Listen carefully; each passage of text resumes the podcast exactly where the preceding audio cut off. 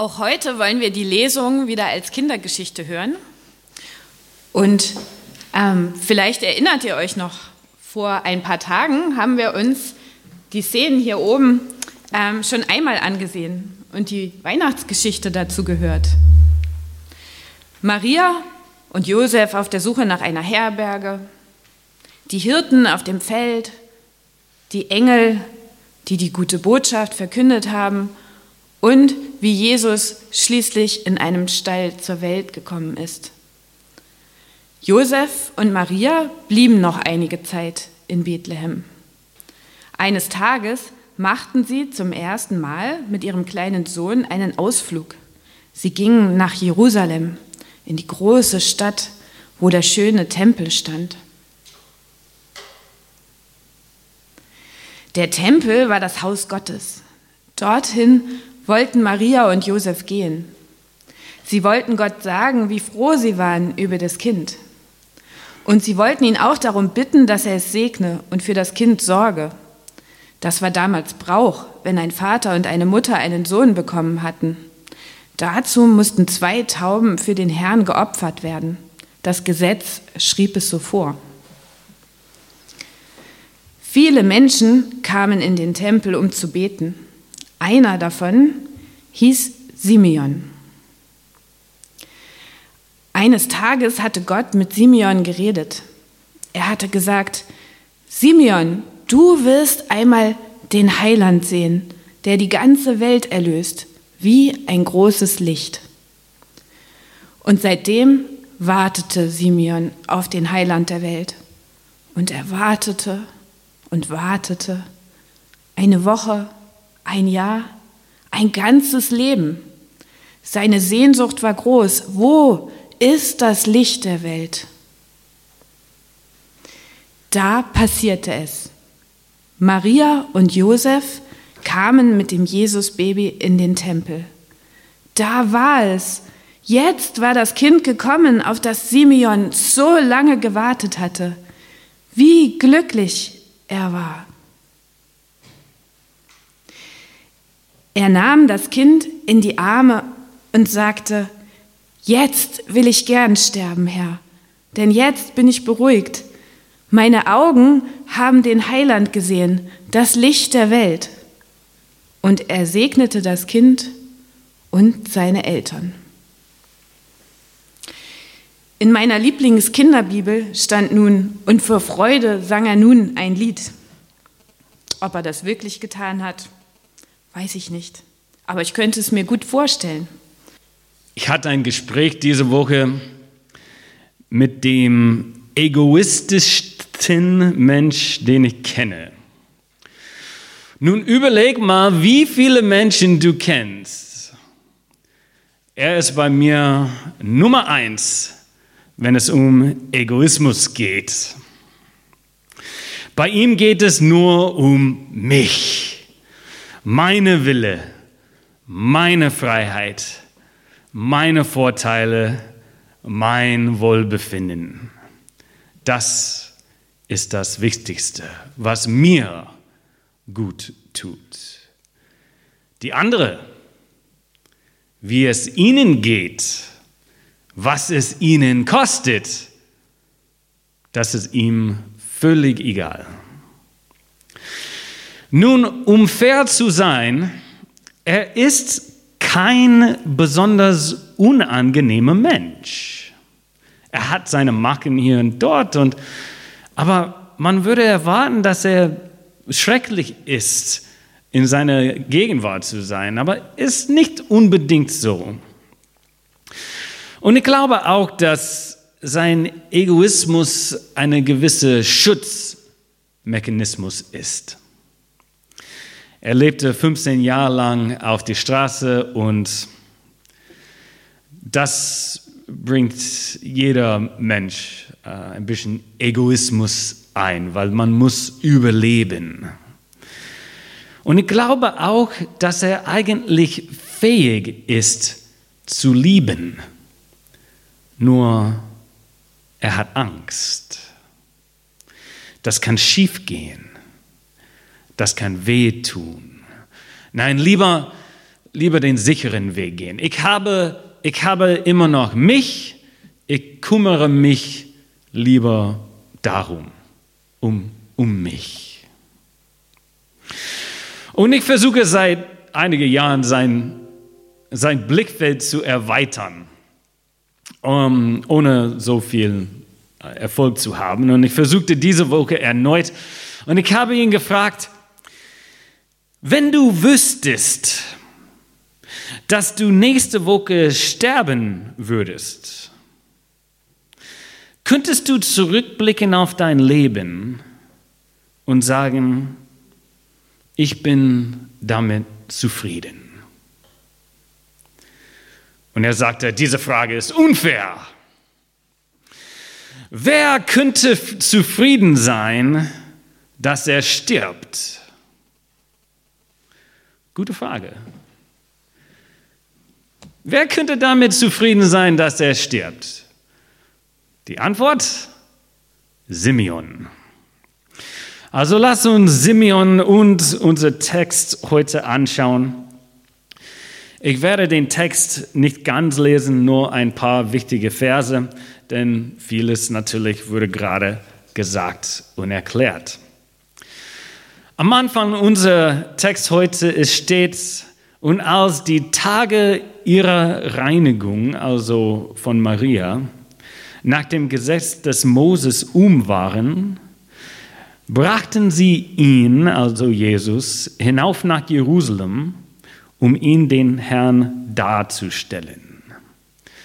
Zwei Gebräuche werden hier ziemlich äh, schnell erwähnt. Äh, erstens, eine Mutter war nach der Geburt ähm, 33 Tage lang kultisch unrein, könnte man sagen. Und danach sollte, sollte sie zur Tempel gehen und ein Opfer machen und dort dann wird sie wieder kultisch rein. Nun interessant ist, in unserem Text erwähnt wird, zwei Tauben werden gebracht als Opfer.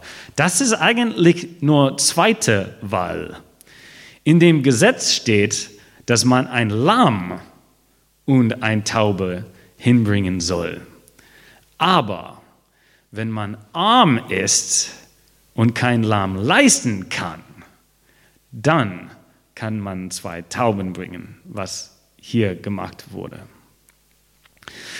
Und zweiter Gebrauch ist, dass der Erstgeborene, sei es von Mensch oder Tier, gehört Gott, beziehungsweise die Leviten, die um den Tempel kümmern.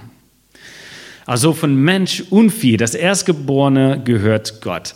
Und für Tiere, das bedeutet, das Tier soll geopfert werden. Und für Menschen äh, bedeutet das, dass der Mensch ausgelöst soll.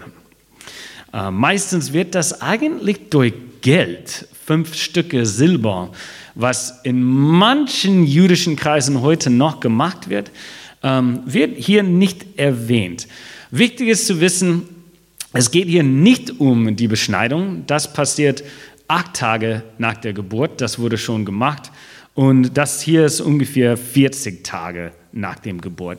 Es ist nicht immer ganz einfach zu wissen, was die Gesetze im Alten Testament überhaupt wollen, weil die sind mehrmals aufgelistet und jedes Mal ist das äh, ein bisschen anders, oder zumindest häufig ist das der Fall. Und ich weiß nicht genau, vielleicht diese zwei Gebräuche wurden hier zusammengetan. Aber auf jeden Fall, sie kommen zum Tempel, als Jesus ungefähr 40 Tage alt war und da kommt Simeon entgegen. Gott hat Simeon gesagt, dass er nicht sterben soll, bis er den Heiland sieht. Und Simeon kommt und er sieht Jesus und er weiß, da ist er. Da ist der Heiland der Welt. Simeon nimmt Jesus auf dem Arm und sagt, Herr, nun lässt du deinen Diener in Frieden fahren, wie du gesagt hast. Denn meine Augen haben deinen Heiland gesehen. Das Heil, das du bereitet hast vor allen Völkern. Ein Licht zur Erleuchtung der Heiden und zum Preis deines Volkes Israel. Also wer kann damit zufrieden sein, dass er stirbt? Simeon. Vielleicht war Simeon alt. Meistens, wenn man Bilder von ihm sieht, ist er alt dargestellt. Ähm, vielleicht ist seine Zeit sowieso gekommen und hier ist ein, ein, ein kleines, äh, ein, ein kleines schöne Sache, bevor er stirbt. Aber übrigens, es steht nicht hier, dass er alt war. Es steht nur, dass er nicht sterben soll, bevor er Jesus sieht. Vielleicht ist er gerade 30 Jahre alt. Wissen wir nicht. Aber auf jeden Fall, er ist bereit zu sterben. Er ist zufrieden. Zufrieden. Mein Leben ist erfüllt. Ich kann gehen. Warum?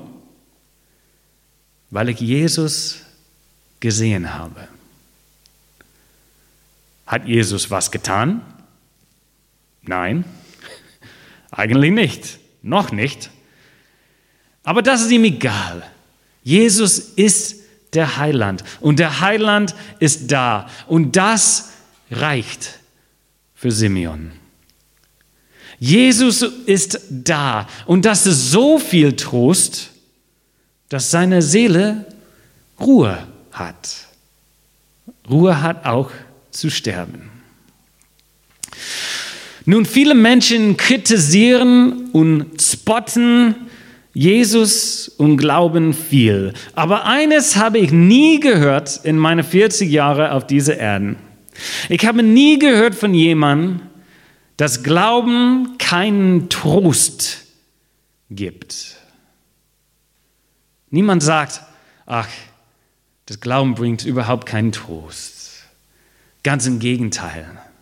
Das ist für viele, für viele Argumente eine Voraussetzung. Glauben ist eine Krücke für die Schwachen, ein Trost für alte Frauen und Schwachsinnige, für Kranke und totes Betten, ein Opium für das Volk.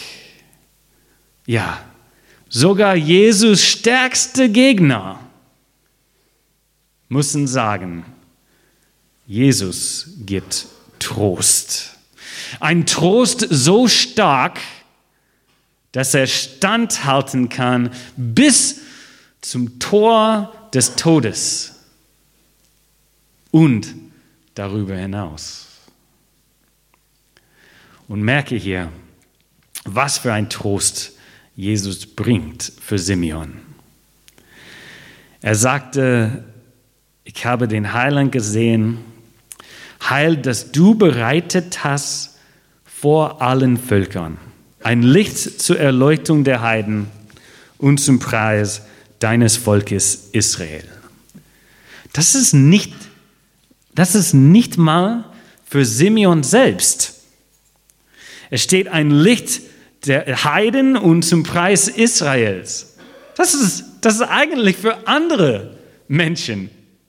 Simeon ist zufrieden, dass es anderen Menschen gut gehen werden. Ha. Jesus wirkt sogar gegen Egoismus. Nun, das ist, das ist ein, ein mächtiges Baby. 40 Tage alt. Der kann gerade nur schreien, schlafen, trinken und den Darm entleeren.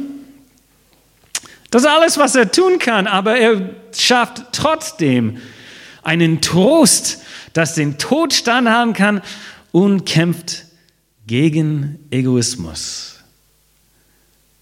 Und das macht Jesus immer noch heute. Also eine Krücke für die Schwachen? Ja, bitte. Nehme ich gerne. Herr damit. Meine Augen haben deinen Heiland gesehen. Das Heil, das du bereitet hast vor allen Völkern. Amen.